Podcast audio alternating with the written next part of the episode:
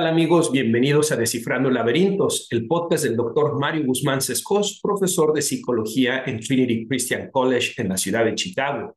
Como ustedes saben, Descifrando Laberintos es un espacio para reflexionar desde la psicología, la filosofía y la religión sobre los temas que nos afectan para que podamos vivir plenamente y afrontar la adversidad. En cada episodio buscamos descifrar un laberinto relacionado a la salud mental o al desarrollo humano y además recomiendo un libro, un documental o una película que puede ayudar a ampliar el tema que hemos abordado. El día de hoy no es la excepción. En este episodio número 17 vamos a descifrar el laberinto de seis problemas y soluciones en el matrimonio. Así que los invito a que me acompañen para que aprendamos de estas seis problemas y soluciones que todos podemos aplicar en nuestro matrimonio y que si tú eres un psicólogo, terapeuta, psiquiatra, puedes ayudarles a tus pacientes también con esto. Muy bien, antes de que empecemos con el tema, quiero recordarles que ustedes pueden apoyar a la producción de este podcast de distintas formas. La primera, por supuesto, es suscribiéndose, ya sea que estás viendo esto en el canal de YouTube o que lo estás escuchando en Spotify, en Apple Podcasts, en Amazon Music, en donde sea que lo estés escuchando, suscríbete, deja tu calificación y comparte el episodio con más gente. Créeme, es de gran ayuda porque así el algoritmo va a hacer que le llegue a más y a más personas. La segunda forma es que puedes apoyarlo de manera económica. Si estás en Anchor o en Spotify, vas a ver en la descripción de este episodio un link en donde tú puedes hacer clic y puedes dejar tu aportación económica. Lo mismo si estás en YouTube, vas a ver que hay un pequeño corazoncito y ahí puedes hacerle clic y puedes dejar tu aportación económica. Que aprovecho para agradecer a todos los que han estado haciendo eso. Créanme que es muy bienvenido su, apoyo económico y que hacemos un muy buen uso de él para poder hacer más de estos episodios para todos ustedes. Y por supuesto, pueden adquirir mis libros también, mi libro La transformación del adolescente y mi libro Lucas 24. Les voy a dejar los links también donde ustedes pueden hacer clic y pueden adquirirlos. Muy bien, quiero disculparme con todos ustedes porque he estado bastante ausente de la producción de este podcast. La razón es que en la universidad he estado teniendo mucho trabajo, además de que he estado eh, desarrollando otros proyectos, dando conferencias aquí alrededor de la zona conurbada de Chicago, dando conferencias también en línea, llegando a personas tan lejos como Argentina, Uruguay, España, personas en Australia conectándose en México, Estados Unidos, en fin, en muchas partes. Y también porque traigo otros proyectos en mente, eh, me busco una editorial para que pueda desarrollar un libro con ellos, eh, estoy desarrollando nuevos cursos, proyectos de investigación. Entonces, la verdad es que he andado bastante ocupado y además de eso, pueden escuchar que mi voz está un poco diferente hoy eh, y eso es porque hace un par de semanas desarrollé una infección muy fuerte y la verdad es que me ha costado trabajo recuperar la voz y dejar de toser, así que espero que en este episodio no me vayan a escuchar toser, pero la verdad ya no me aguantaba las ganas de volver a estar aquí enfrente de ustedes y que pudiera eh, abordar estos temas que sé que son de su interés, que a mí me interesan, que juntos podemos aprender de ellos. Así que aquí estoy de nuevo. Eh, estos seis conflictos y soluciones en el matrimonio que vamos a hablar el día de hoy eh, son resultado de la experiencia clínica que he tenido por más de 20 años trabajando con parejas, pero también es el resultado de lo que la investigación en psicología apunta, señala. Entonces van a ver, voy a tratar de compartirles estos seis conflictos un poco con la experiencia que he adquirido de estar trabajando con mis pacientes a lo largo de 20 años y también con lo que la literatura, la investigación nos dice acerca de estos conflictos y cómo resolverlos. Vámonos pues al conflicto número uno. Y ese conflicto es la educación de los hijos. Con mucha frecuencia veo papás que entran en situaciones de conflicto porque tienen estilos parentales distintos. Tal vez la mamá puede ser más eh, autoritativa o más permisiva y el papá, por el contrario, en el opuesto, tal vez es más autoritativo cuando la mamá es permisiva o tal vez cae en lo autoritario o tal vez cae en lo negligente. Lo que sucede es que esta situación eh, va generando una división en la relación de pareja y en los hijos también, porque se van dando cuenta, mamá nos educa de una forma, papá nos educa de una manera distinta y termina generándose un conflicto triangular, en donde está papá y mamá en dos de los extremos, los hijos en el otro extremo, y eso va generando situaciones incluso de molestia, hasta de celos entre la pareja. Eh, quieres más a los hijos que a mí, eh, no me apoyas, eh, yo estoy tratando de educarlos de una manera y tú estás haciendo lo contrario. Esta forma, la educación de los hijos, este conflicto número uno, que es la educación de los hijos, tiene, diría, ramificaciones incluso mayores y posteriores y a largo plazo. Y es que, aunque bien puede parecer que si mamá le da una indicación al hijo y el papá voltea y le dice, no le hagas caso, veas lo que quieras, es algo tal vez no importante en el momento, en realidad es bastante importante, no solo en el momento, sino como lo mencionaba a largo plazo. Por un lado, los hijos aprenden que están divididos los papás, aprenden que no tienen por qué hacerle caso a uno o a otro, y después cuando queremos que obedezcan, que hagan caso, que sigan instrucciones, eh, podemos experimentar mucha frustración porque los hijos van a estar, no tengo por qué seguir tus indicaciones si tú mismo me estás diciendo que no le haga caso a mi mamá o no le haga caso a mi papá. Pero por otro lado va generando este resentimiento en la pareja que les decía, ¿no? me devaluaste en frente de los hijos, no me valoraste en frente de los hijos, me estás quitando mi lugar en frente de los hijos. Y eso después termina afectando, es como la humedad se va metiendo en la relación de pareja, va generando discordia y va generando un distanciamiento afectivo, emocional en la relación de pareja. Por lo tanto, ¿cómo podemos solucionar el conflicto de la educación de los hijos? Bueno, lo primero es que necesitan unificar el estilo parental. En psicología hablamos que hay cuatro estilos parentales. El autoritario es impositivo, utiliza muchos castigos, puede utilizar incluso la agresión, no se recomienda. El permisivo, que es lo opuesto, lo que tú digas, claro que sí, eh, mi amor, mi muñeca, mi príncipe, yo aquí estoy para servirte. Papás serviciales con los hijos, papás que piensan que su rol es ser amigo de los hijos, papás que piensan que ellos tienen que darle todo lo que los hijos están demandando o exigiendo. Tampoco sirve. El tercero es el estilo negligente, papás que no se preocupan por sus hijos, ni a nivel físico, ni a nivel emocional, y lo que sucede es que sus hijos crecen con muchos problemas psicológicos. El cuarto estilo es el que llamamos autoritativo o el de la autoridad, un estilo democrático donde papá y mamá son figuras de autoridad, donde hay reglas, hay consecuencias, pero también hay diálogo, hay comunicación, hay convivencia, hay vínculo con los hijos. Ese estilo parental es el que ha mostrado ser más efectivo, tanto para el desarrollo de los hijos como para la armonía en la relación de pareja. Quiero eh, entonces proponer ese estilo parental autoritativo como la solución al conflicto de la educación de los hijos en la pareja. Y quiero sugerirles que vayan y escuchen o vean el episodio número 4 de Descifrando Laberintos, porque justo en ese episodio hablo más de estos estilos parentales, hablo de cómo se pueden implementar, hablo de lo que la investigación en psicología arroja sobre estos estilos parentales y seguramente habrán cosas que puedan ser de ayuda para ustedes. Vámonos pues ahora al conflicto número dos y ese es la familia política. Y fíjense, a lo largo de estos 20 años que he estado trabajando con parejas, he podido ver que las familias políticas son tanto una bendición como un posible conflicto en la relación matrimonial.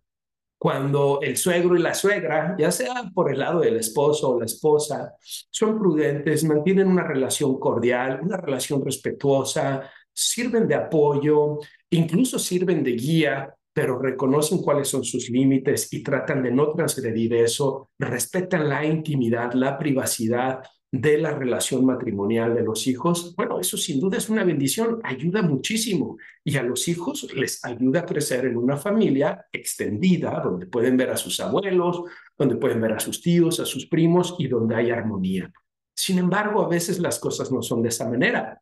A veces lo que sucede es que el suegro o la suegra tal vez no respetan los límites, tal vez siguen creyendo que su rol es el de imponer su autoridad a su hija o a su hijo y que el hijo o la hija tienen que hacer lo que ellos creen, o a veces el hijo o la hija, el esposo o la esposa, tienen una relación de dependencia emocional con papá y con mamá y les cuesta trabajo entender que papá y mamá ya no son la prioridad, que ellos son la familia de origen, pero no son la familia constituida. La familia constituida es aquella que constituimos, que desarrollamos con nuestro esposo nuestra esposa y los hijos que vienen de esa relación.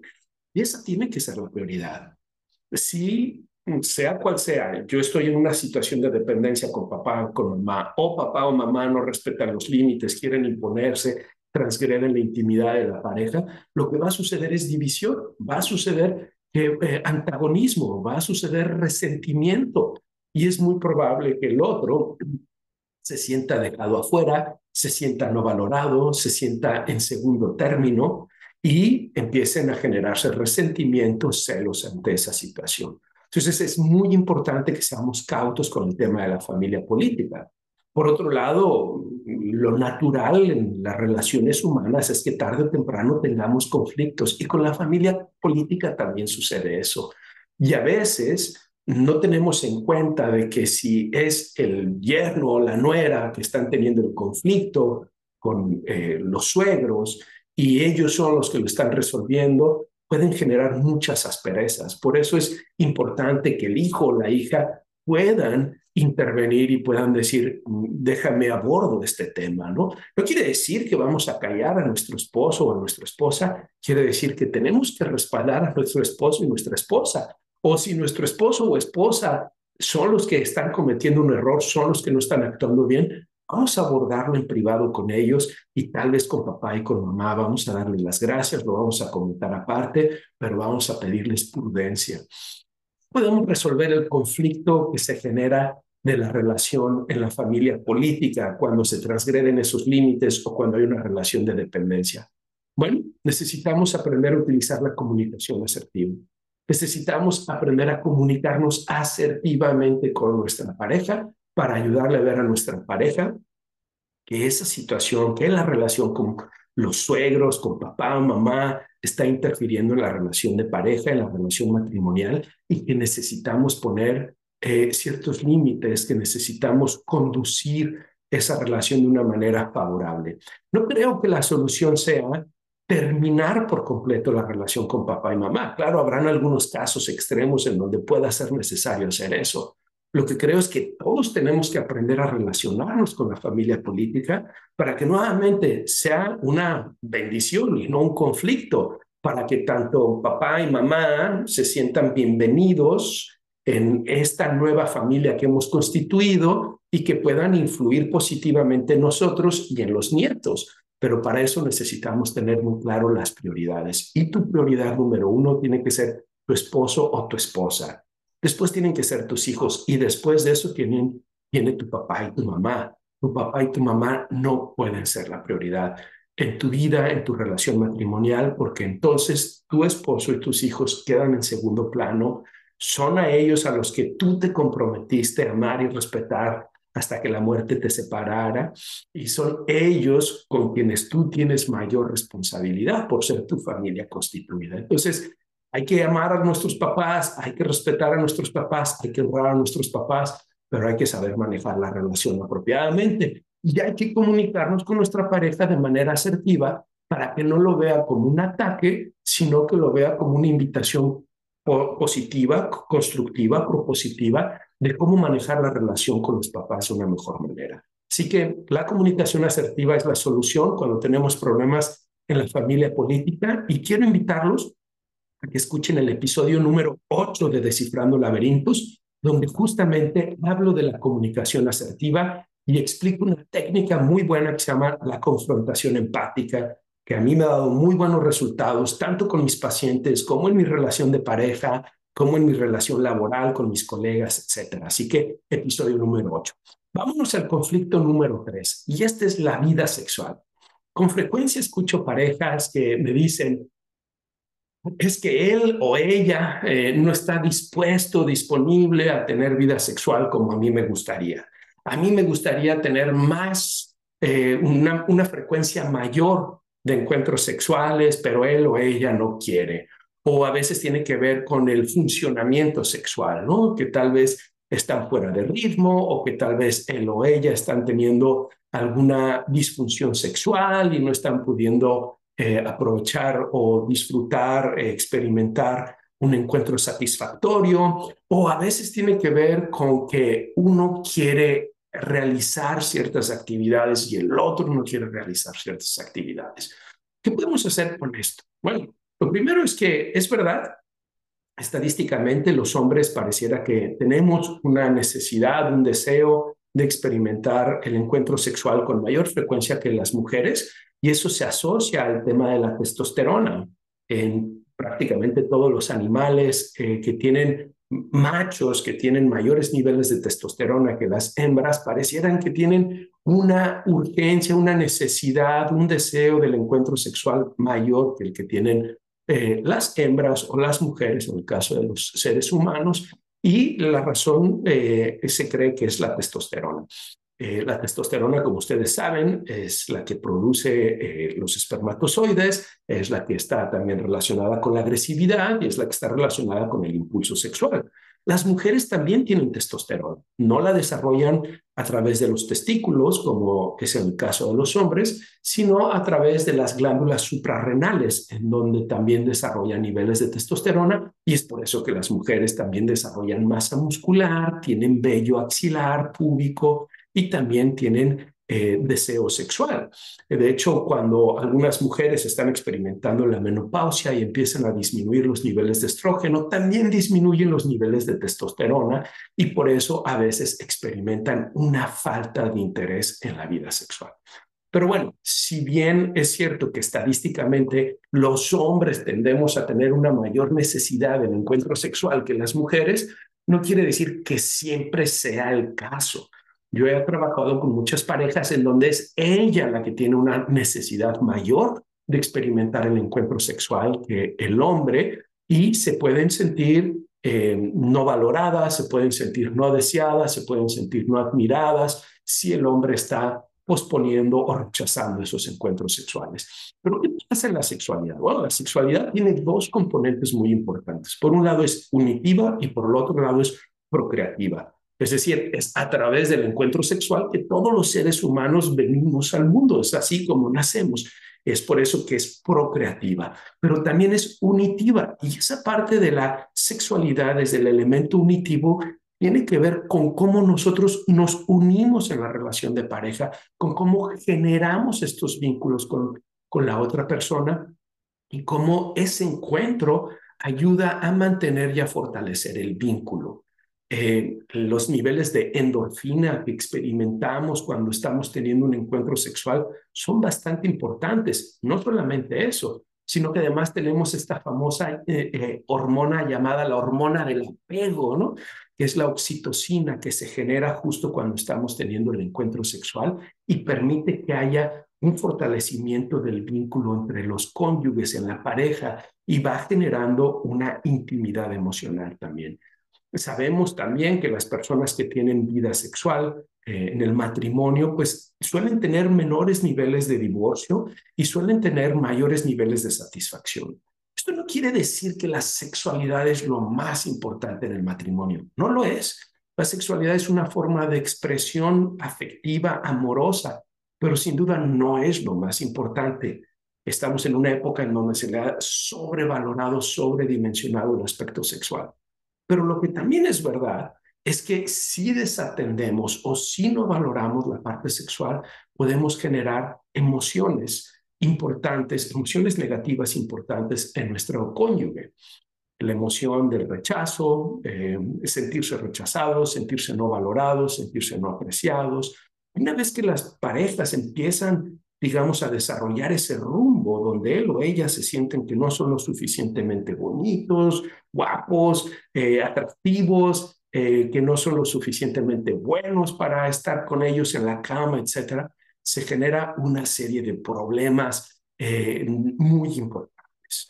Se generan celos, se generan ciertas ideas de referencia, tal vez está viendo a alguien más, etcétera, y bueno, sin duda, una de las cosas que he escuchado en eh, la atención a parejas que les doy es que muchos de ellos reportan que efectivamente empezaron con prácticas extramatrimoniales, ya sea pornografía, masturbación o eh, ver a una tercera persona, porque el tema de la vida sexual dentro del matrimonio estaba siendo muy conflictivo, porque no se sentían valorados, no se sentían deseados, no se sentían atendidos en esa parte, ¿no?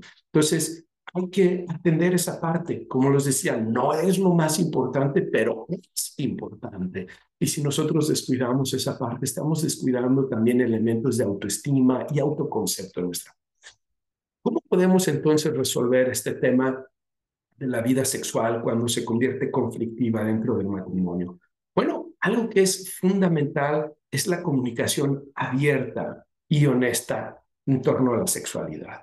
Poder hablar sobre cuál es la expectativa en frecuencia que se tiene, poder hablar en cuál es la expectativa en las acciones, en la forma en cómo se va a realizar el acto sexual, el poder hablar sobre el preámbulo y la, el momento posterior al encuentro sexual. Una de las cosas que he escuchado en muchas mujeres es que me dicen, mi marido piensa que después de haberme ignorado durante dos, tres días, donde apenas me hablaba, puede llegar en la noche y de pronto agarrarme el glúteo, la pompa, ¿no? Y con eso yo ya voy a querer el encuentro sexual. No funciona de esa manera. Suelen decir que en realidad necesitan que haya una expresión afectiva a lo largo del día que el esposo pueda expresar ese afecto a través de palabras, a través de cariños, a través de acciones con la esposa. Algunas mujeres incluso me dicen cosas como cuando lo veo que él está aspirando o lo veo que él está lavando los platos,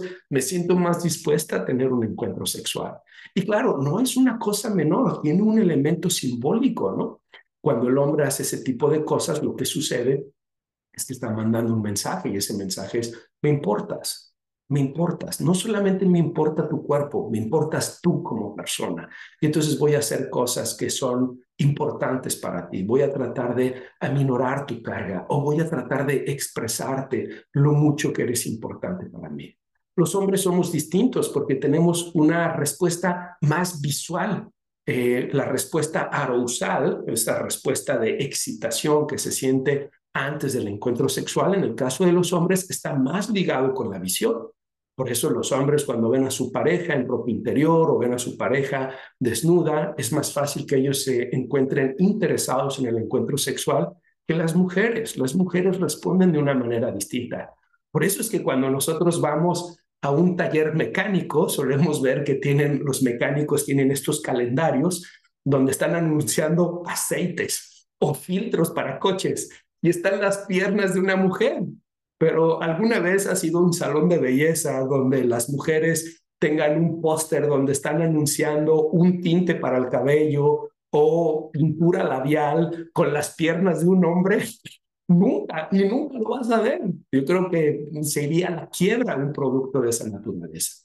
Y tiene que ver con el hecho de que los hombres respondemos visualmente a la sexualidad y las mujeres responden más desde la interacción que desde lo visual.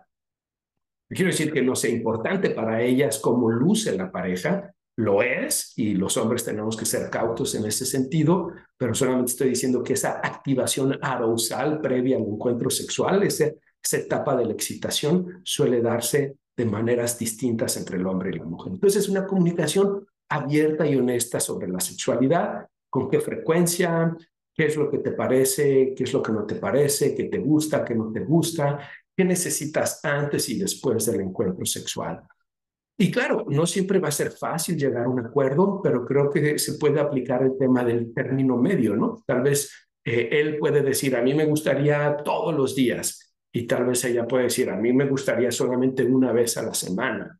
Bueno, ¿qué te parece entonces que lo hagamos dos veces a la semana, tres veces a la semana y veamos cómo, no, cómo nos sentimos con eso? O tal vez ella está pidiendo que haya una serie de acciones antes del encuentro sexual que para él pueden ser muy difíciles, no sé, por cuestiones de tiempo o incluso cuestiones de economía. Pero tal vez él puede hacer una contrapropuesta y decir, ¿qué te parece entonces que voy a hacer esto, aquello y aquello? Y entonces tratar de llegar a esos acuerdos de punto medio. Pero es que uno de los problemas constantes que se vive en, torno, en las relaciones de pareja es que en el tema de la sexualidad piensan que no tienen que hablar, que no tienen que conformar acuerdos. Es como si se leyeran la mente y solitos van a saber qué es lo que le gusta al otro, qué es lo que quiere el otro. Y no sucede así. Un buen amante, una, buena experiencia sexual en la cama empieza a través de las palabras. empieza a través de comunicándonos y escuchándonos y entendiendo qué quiere y qué no quiere la otra persona. Vámonos al punto número cuatro, al conflicto número cuatro dentro de las relaciones matrimoniales. Esta es la economía, con mucha, o las finanzas matrimoniales. Con mucha frecuencia escucho que es el hombre el proveedor y a pesar de que la mujer trabaja, genera recursos, ella ve su dinero para ella. Dicen cosas como, tu dinero es el dinero de la familia, mi dinero es mi dinero. O con tu dinero mantenemos y sacamos adelante la familia y con mi dinero, pues es para mis chicles, es para mis gustos, ¿no? Entonces digo, eso es algo muy interesante porque si se fijan, el dinero es una fuente tanto de unidad como de división. cuando las personas manejamos el dinero de manera adecuada, cuando lo distribuimos de manera adecuada, cuando existe justicia en la forma en cómo manejamos los recursos económicos, la gente suele estar contenta. Claro, siempre va a haber un ambicioso, siempre va a haber alguien que va a querer más, pero cuando cada quien obtiene lo que le es justo, lo que le corresponde, la gente suele sentir justicia y hay menos situaciones de conflicto. Pero cuando el dinero se utiliza de maneras, digamos, inequitativas, injustas, cuando se utiliza de formas eh, que son codiciosas, suele generar mucho conflicto, hasta tal punto que esos conflictos terminan a veces en familias, en los juzgados, peleándose por las herencias, a veces matándose por el dinero, o como sabemos, pues la gente comete muchos crímenes, incluso en torno al dinero, ¿no? La relación de pareja no es diferente. El dinero tiene tanto esa capacidad o ese poder unitivo como un poder divisorio, un poder de dividir a la relación de pareja. Y la forma en cómo se habla, la forma en cómo se acuerda qué se va a hacer con el dinero es de gran importancia. No he visto que esta idea de tu dinero es nuestro dinero y mi dinero es mi dinero, que algunas parejas todavía mantienen de buenos resultados. En realidad, lo que he visto, lo que la investigación señala, es que cuando la pareja unen, unifican sus ingresos y también unifican los egresos de la familia, no solamente hacen un mejor manejo del dinero, sino que además experimentan mayor satisfacción y felicidad en la relación de pareja. Existe un señor que se llama Dave Ramsey, que les recomiendo ampliamente. Les voy a dejar uno de sus links para que lo busquen. Dave Ramsey. Y él es un experto en las finanzas familiares. Y justamente lo primero que él sugiere a las parejas es unan sus ingresos y unan sus egresos. Tienen que sentarse al menos una vez al mes para hacer cuentas juntos, para ver cuánto dinero ingresaron y para ver en dónde se va a ir ese dinero y cómo lo van a manejar. Y claro, dentro de ese manejo que se hace, necesita haber, eh, digamos, eh, eh, un rubro para los gastos personales de cada uno lo que cada uno necesita, pero si se fijan de esa manera, están trabajando como equipo en lugar de estar trabajando de manera dividida.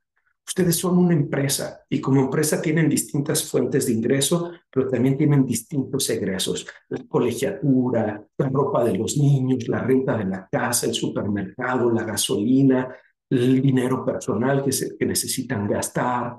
Tienen planes para irse de vacaciones, para cambiar de casa, ahorros para el retiro. Y si ustedes no están hablando de esto y no lo están manejando como un equipo, ¿cómo entonces lo van a manejar?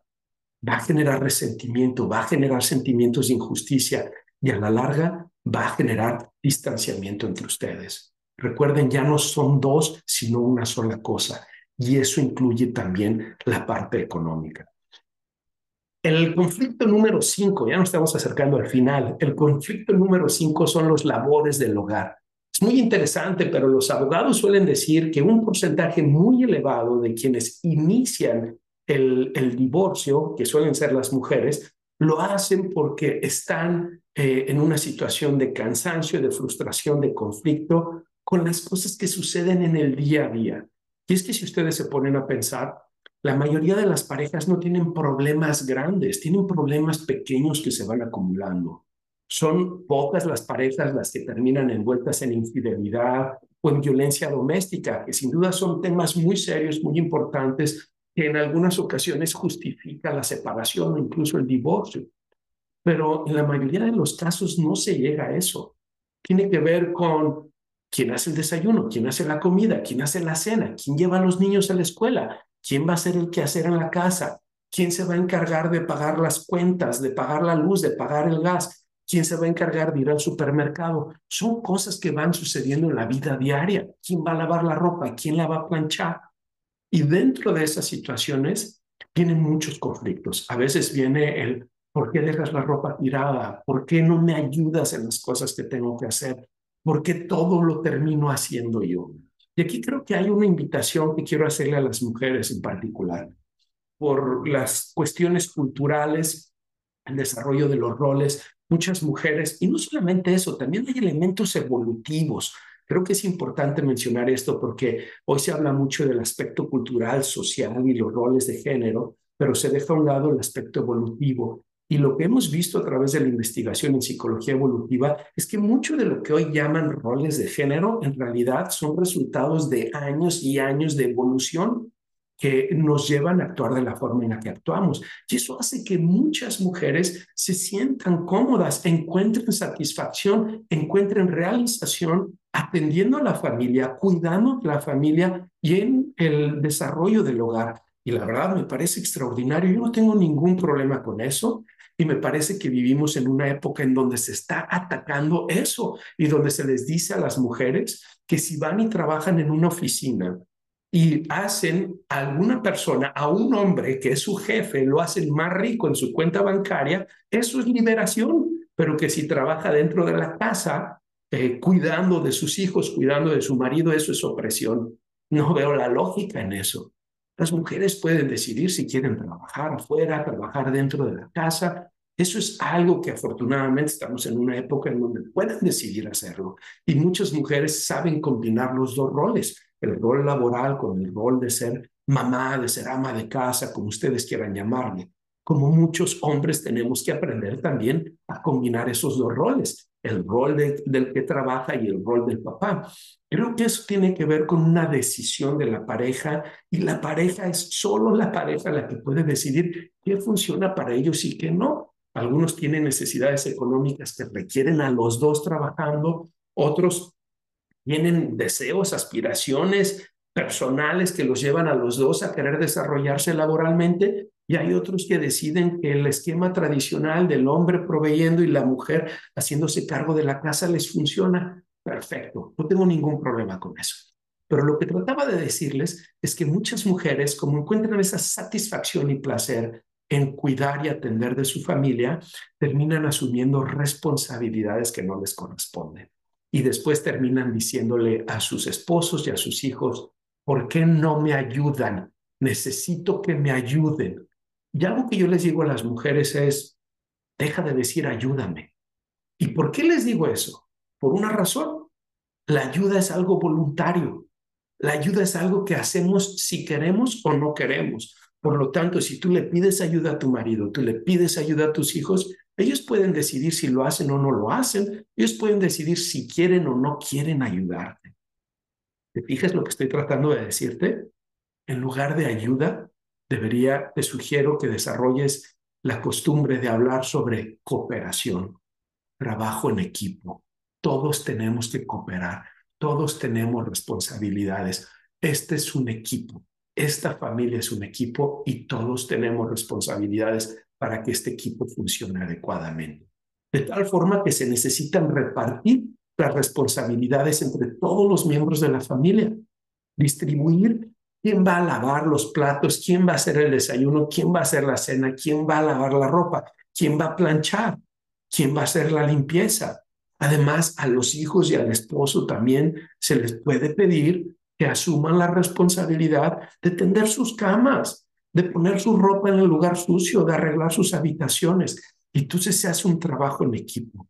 No es una cuestión de ayuda, sino es una colaboración. La colaboración es una mejor opción que la ayuda. Así que eh, cuando tenemos conflictos con, los, eh, con, con las labores del hogar, la solución que los invito es cambiar la forma en cómo estamos entendiendo eso y asumir que es una responsabilidad compartida donde todos trabajamos como equipo y donde todos tenemos que colaborar, asignando responsabilidades a cada miembro de la familia.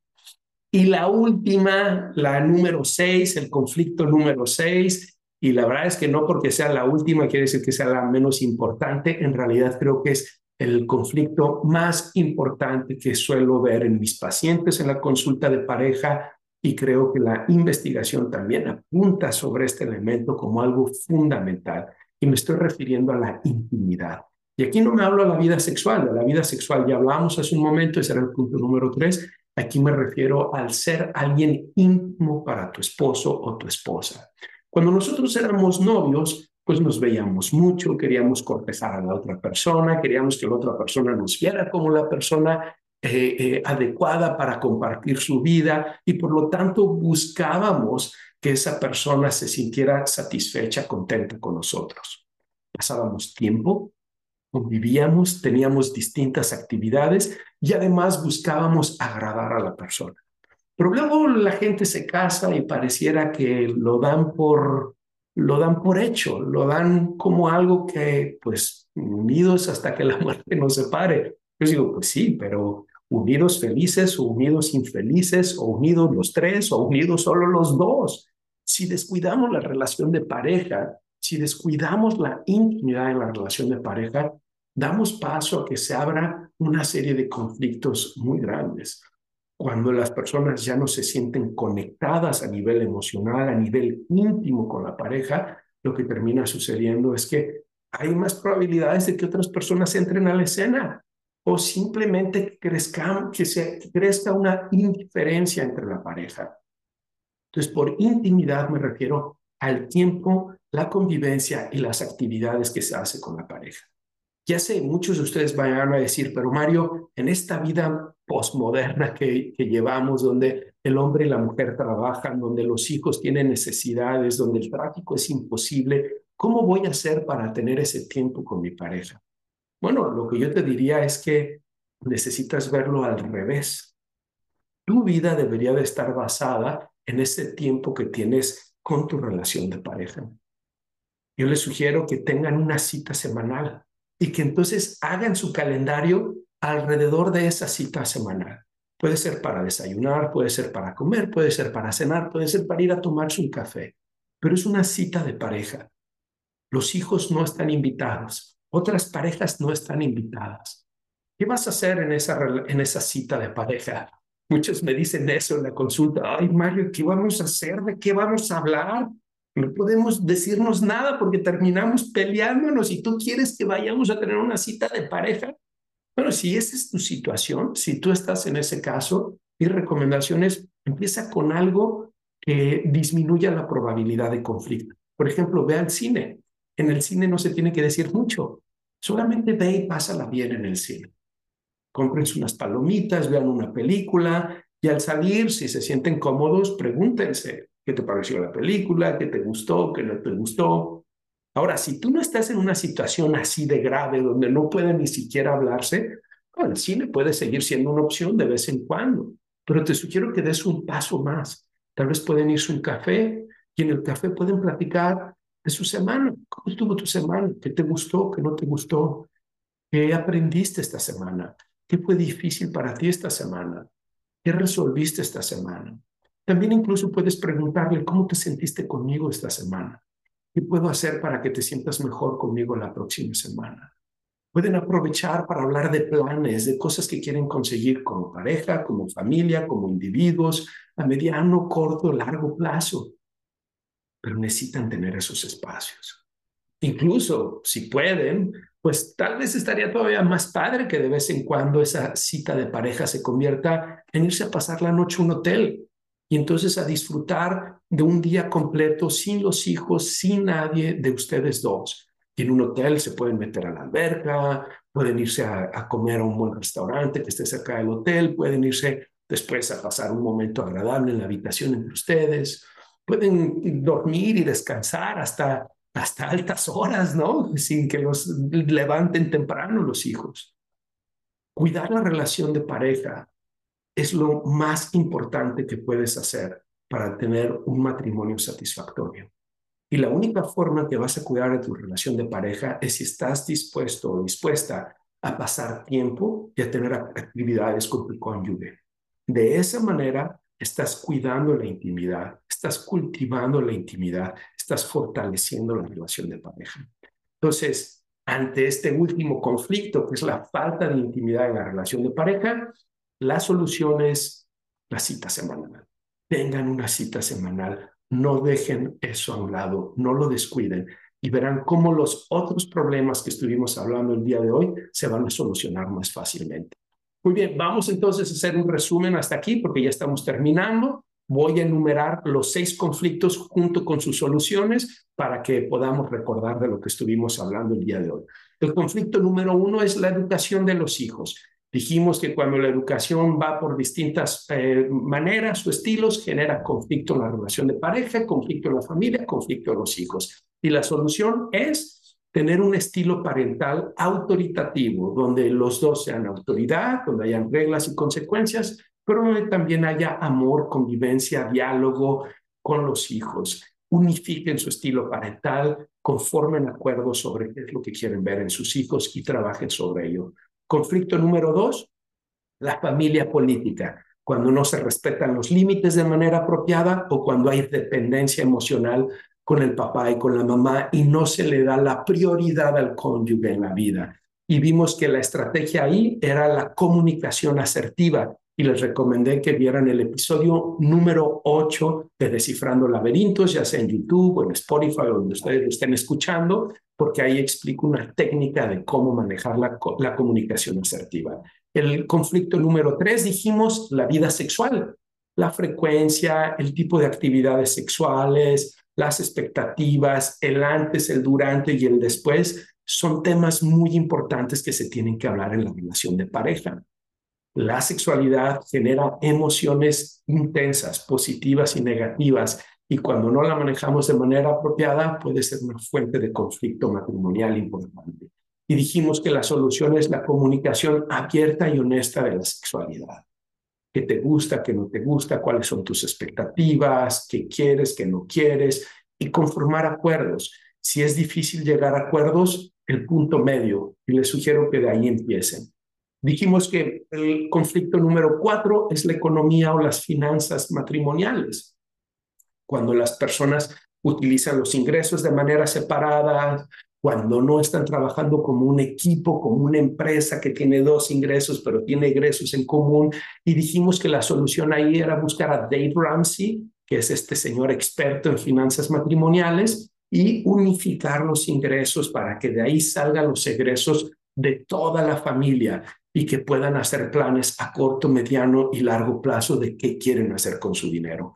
Dijimos que el conflicto número cinco son las labores del hogar y ahí hicimos una invitación a las mamás a que dejen de pedir ayuda porque la ayuda es voluntaria y esto, las responsabilidades del hogar no tendrían que ser voluntarias, tendrían que ser parte de las responsabilidades de cada miembro de la familia.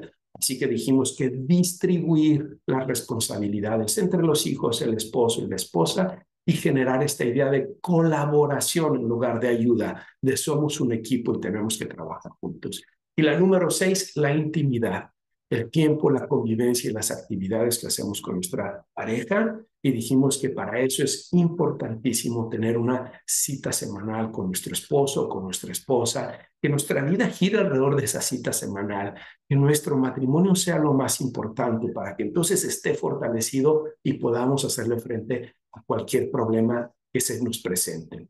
Y muy bien, quiero ahora decirles, vamos a hablar ahora sobre la recomendación quiero recomendarles un libro. Este libro es un libro de un amigo mío. Déjenme les enseño el libro. Para los que están en YouTube me van a disculpar que ya me estoy levantando aquí.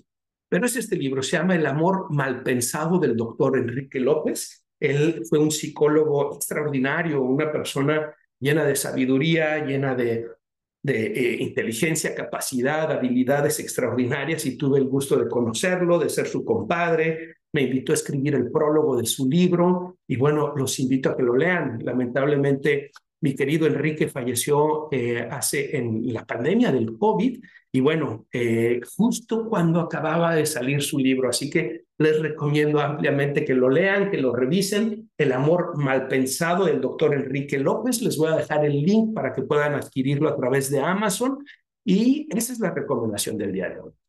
Muy bien, no me queda otra más que despedirme, desearles que eh, estén muy bien, que su matrimonio se fortalezca, que este programa les ayude a tener una relación satisfactoria, fortalecida en su relación de pareja. Si estás pasando conflictos, no te desanimes, velos como una oportunidad, busca terapia de pareja, pon en práctica las seis soluciones que el día de hoy aquí les he recomendado y déjame tus comentarios, déjame tus comentarios tanto en el YouTube como en Spotify, o Anchor o donde sea que estás escuchando este podcast. Me va a dar mucho gusto verlos, tomarlos en cuenta y poder tener esa conversación contigo. Y nuevamente les recuerdo que para apoyar la producción de este podcast pueden compartir este episodio, dejar su calificación, también pueden dejar su contribución económica en los links que van a ver en la descripción de este episodio y si estás en YouTube en el corazoncito que está ahí en tu pantalla. Les mando un fuerte abrazo a todos. Este fue el episodio número 17, seis conflictos y soluciones en el matrimonio eh, de Descifrando Laberintos, el podcast del doctor Mario Guzmán. Que estén muy bien. Un abrazo.